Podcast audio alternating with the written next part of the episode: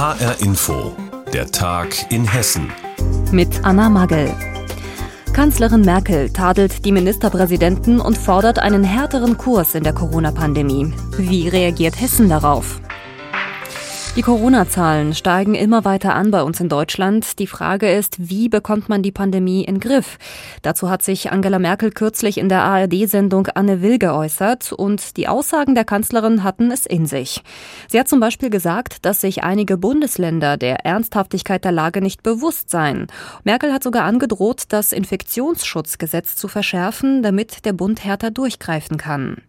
Welche Reaktionen es darauf im Hessischen Landtag gab, darüber haben meine Kollegen Sandra Müller und Gerd Kuhn vor dieser Sendung gesprochen. Wie hat denn der hessische Ministerpräsident Volker Bouffier reagiert? Ja, bisher gab es gar keine Reaktion aus der hessischen Staatskanzlei. Wir haben mehrfach nachgefragt, aber bisher kein Statement bekommen. Jetzt kann man fragen, ja, wie ist das zu bewerten? Bouffier ist ja stellvertretender CDU-Vorsitzender im Bund. Er ist ein langjähriger Weggefährte der Kanzlerin. Ähm, er hat ihr zuletzt auch den Rücken gestärkt, zum Beispiel für die Kehrtwende bei der Osterruhe. Also vielleicht hält er sich da jetzt aus Respekt etwas zurück. Man muss aber auch dazu sagen, Bouffier war bisher generell in der Pandemie selten derjenige, der jetzt mit lauten Statements vorgeprescht ist. Im Gegensatz zu CSU-Chef Söder zum Beispiel, der auf das Merkel-Interview schon reagiert hat und mehr Kompetenzen für den Bund ähm, eindeutig für denkbar hält. Auf der anderen Seite steigen in Hessen die Inzidenzen. Es gibt immer wieder Warnungen vor der Überlastung des Gesundheitssystems. Da wird ja auch das, das wird ja auch als Ziel immer wieder genannt, für alle Maßnahmen das System zu schützen. Bouffier hat aber auch gesagt, die Menschen haben die Schnauze voll. Wir alle erinnern uns an diesen Satz. Deshalb muss man da wohl abwägen zwischen Schutz und Verständnis. Und das alles könnte jetzt dazu beigetragen haben, dass es nach außen hin recht ruhig ist in der Staatskanzlei. Die Kanzlerin hatte zu einzelnen Bundesländern konkret etwas gesagt, mit denen sie nicht zufrieden ist. Zum Beispiel Nordrhein-Westfalen, wo der CDU-Vorsitzende Armin Laschet als Ministerpräsident regiert. Der hat die Kritik auch schon zurückgewiesen. Hessen wurde nicht direkt angesprochen, aber könnte Bouffiers Schweigen vielleicht etwas damit zu tun haben, dass wir uns in Hessen auch nicht an die getroffenen Absprachen halten? Ja, die Kanzlerin hat ja wortwörtlich gesagt, es erfüllt sie nicht mit Freude, dass die Notbremse nicht konsequent umgesetzt wird. Das war ja etwas, worauf sich die Bund-Länder-Schalte geeinigt hatte, also Lockerungen zurücknehmen ab einer Sieben-Tage-Inzidenz von über 100. Und da muss man sagen, dass auch Hessen sich nicht ganz konsequent ist äh, bei dieser Notbremse, denn wir liegen aktuell bei einer Inzidenz von 138 und trotzdem gibt es kaum neue Einschränkungen. Die privaten Kontakte sind geblieben wie bisher, auch die Fitnessstudios, Gartenmärkte, Zoos etc. sind weiter auf. Lediglich im Einzelhandel ist das Einkaufen mit Termin nicht mehr möglich, sondern man ist wieder zu diesem Click und Collect zurückgegangen.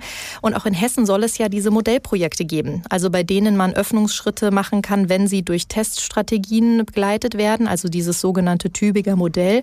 Aber gerade diese Modellprojekte bei steigenden Inzidenzen wie in Hessen, die hat die Kanzlerin im Interview gestern sehr stark kritisiert. Wenn sich die Regierenden untereinander kritisieren, das, dann ist das ja in der Regel ein gefundenes Fressen für die Opposition. Welche Reaktionen gab es denn da in Hessen? Ja, wir haben ähm, heute bei allen Oppositionsfraktionen im Hessischen Landtag mal nachgefragt. Bisher haben wir noch nicht alle Reaktionen bekommen, aber generell ist das ja klar, dass die Opposition äh, nicht unbedingt viel Lob übrig hat für äh, die Corona-Politik der hessischen Landesregierung. Also von daher könnte man davon ausgehen, dass sie das jetzt gut finden, dass Merkel da mal so ein bisschen auf den Putz haut. Zum aktuellen Interview habe ich jetzt mal beispielhaft die Reaktion der Linksfraktion. Dort heißt es, dass man Merkel insofern zustimmen muss, dass jetzt äh, keine Lockerung, äh, keine Zeit ist für Lockerungen und man müsse auch die Unternehmen zum Beispiel mehr in die Pflicht nehmen, was zum Beispiel Homeoffice und Tests angeht. Auch das hat ja die Kanzlerin gestern gesagt. Bei der Frage, ob der Bund mehr Entscheidungen übernehmen muss, da ist man sich jetzt noch nicht so sicher. Aber diese langen Konferenzen mit den Länderchefs, die haben nach Meinung der Linken eher ausgedient. Kanzlerin Merkel hat die Bundesländer kritisiert dafür, wie sie mit der Pandemie umgehen, und sie hat angedroht, dass der Bund künftig härter durchgreifen könnte in Sachen Corona-Maßnahmen. Über die Reaktionen aus Hessen informierte uns Sandra Müller. Nach den Osterferien sollen alle hessischen Schulen genügend Selbsttests bekommen, damit sich die Schülerinnen und Schüler mindestens einmal pro Woche auf Corona testen können. So hat es Kultusminister Lorz von der CDU jedenfalls versprochen. Vielen Städten und Kreisen geht das nicht schnell genug und deshalb legen sie selbst schon mal los mit dem Testen. Ein Beispiel ist Oberursel. Dort sind schon gleich zwei Grundschulen durchgetestet worden, auf Eigeninitiative der örtlichen Apotheke. Hanna Immich mit den Einzelheiten. Ich hier mit einmal vor vorne in der Nase. Emsiges Treiben in der Columbus-Apotheke in Oberursel. Schülerinnen und Schüler von zwei Grundschulen werden hier auf das Coronavirus getestet, vom Fachpersonal der Apotheke. Grundschüler William nimmt es locker. Also für mich war es eigentlich okay. Hat nur ein bisschen gekitzelt halt. Das Ganze ist eine private Initiative der Apothekerin Miriam Oster. Gemeinsam mit den beiden Schulelternbeiräten und Schulleitungen der Grundschule Mitte und der Dornbachschule hat sie die Idee entwickelt. Das Land Hessen sei ihnen einfach zu langsam. Und da haben wir dann gesagt, wir machen jetzt einfach selber was. Und im Rahmen der Bürgertestung ist es mir möglich, jeden Bürger einmal in der Woche kostenfrei zu testen. Und deswegen können wir das einfach machen, dass wir jetzt die Kinder einmal in der Woche testen. Am Sonntag hat die Apotheke normalerweise geschlossen. Jetzt ist der Tag für die beiden Grundschulen reserviert. Von halb eins mittags bis abends um 18 Uhr werden zum Auftakt gleich über 300 Schülerinnen und Schüler durchgetestet. Rund 70 Prozent der gesamten Schülerschaft beider Schulen. An fünf verschiedenen Stellen in der Apotheke bekommen sie ein Wattestäbchen vorsichtig in beide Nasenlöcher eingeführt. Das Ganze ist gut organisiert, sodass sogar Zeit bleibt, noch einige Eltern mitzutesten. Miriam Oster hat das Geld für die Schnelltests erst einmal vorgestreckt. Ich rechne damit, dass gar nichts hängen bleibt. Ich hoffe allerdings auch, dass es kein Defizit wird. Ja, wir sind in Vorleistung getreten mit alleine 70.000 Euro die Tests und äh, natürlich auch mit den ganzen Leuten, die ich neu eingestellt habe. Die Eltern der Grundschüler finden die Aktion prima und sind beruhigt. Nicole von Brunn ist die Mutter von William, der gerade dran war. Ich habe drei Söhne auf zwei verschiedenen Schulen. Von daher ist mir das schon wichtig, dass ich die teste. Ich finde, das schon gibt ein besseres Gefühl, auf jeden Fall. Auch Kara fand den Schnelltest in der Apotheke nicht wirklich schlimm. Es hat nicht wehgetan, aber es hat ein bisschen halt gezwickt schon. Hessens Kultusminister Alexander Lorz von der CDU hat versprochen, dass es nach den Osterferien an allen hessischen Schulen losgehen soll mit den Selbsttests. Bis dahin will man hier in der Columbus Apotheke in Oberursel die Testaktion aber auf jeden Fall noch weiterlaufen lassen. Corona-Schnelltests in den Schulen. Das soll nach den Osterferien zum Alltag der hessischen Schülerinnen und Schüler gehören. Einige Schulen sind schon vorgeprescht und haben ihre Schüler bereits durchgetestet, wie zum Beispiel zwei Grundschulen in Oberursel. Hanna Immich hat uns darüber informiert.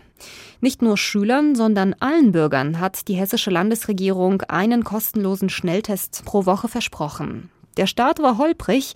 Es sollten viele Apotheken mitmachen, aber die meisten hatten gar keinen Raum, wo die Tests hätten durchgeführt werden können. Jetzt aber schießen die Stellen für kostenlose Schnelltests geradezu aus dem Boden.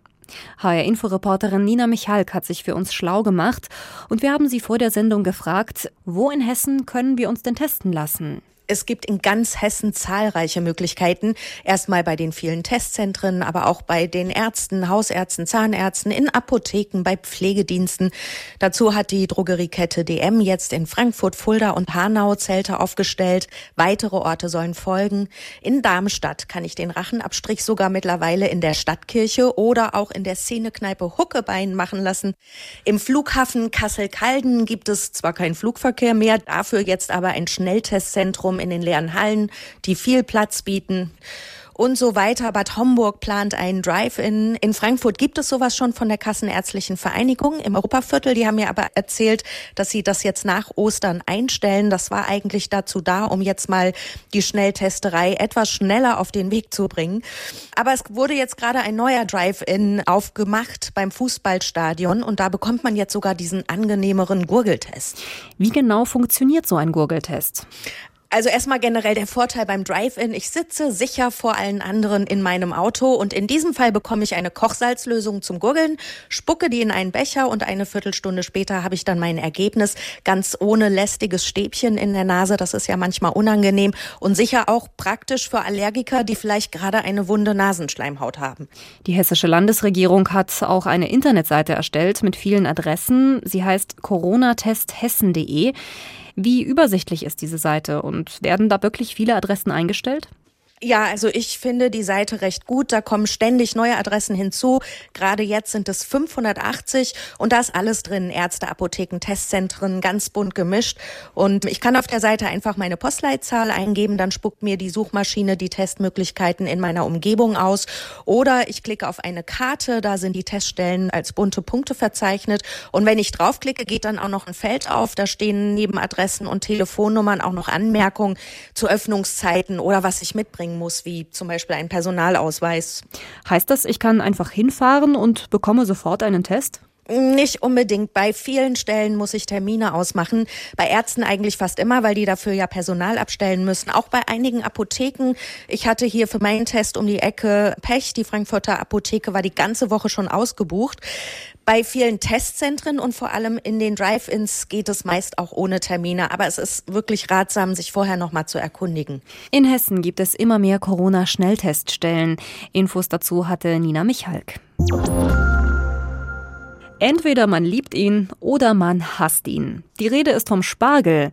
Die Fans des Feingemüses stehen schon in den Startlöchern, denn obwohl die Saison in Hessen erst am 8. April eröffnet wird, gibt's in Südhessen schon den ersten Spargel. Also dürfte Ostern zumindest für Spargelfans gerettet sein.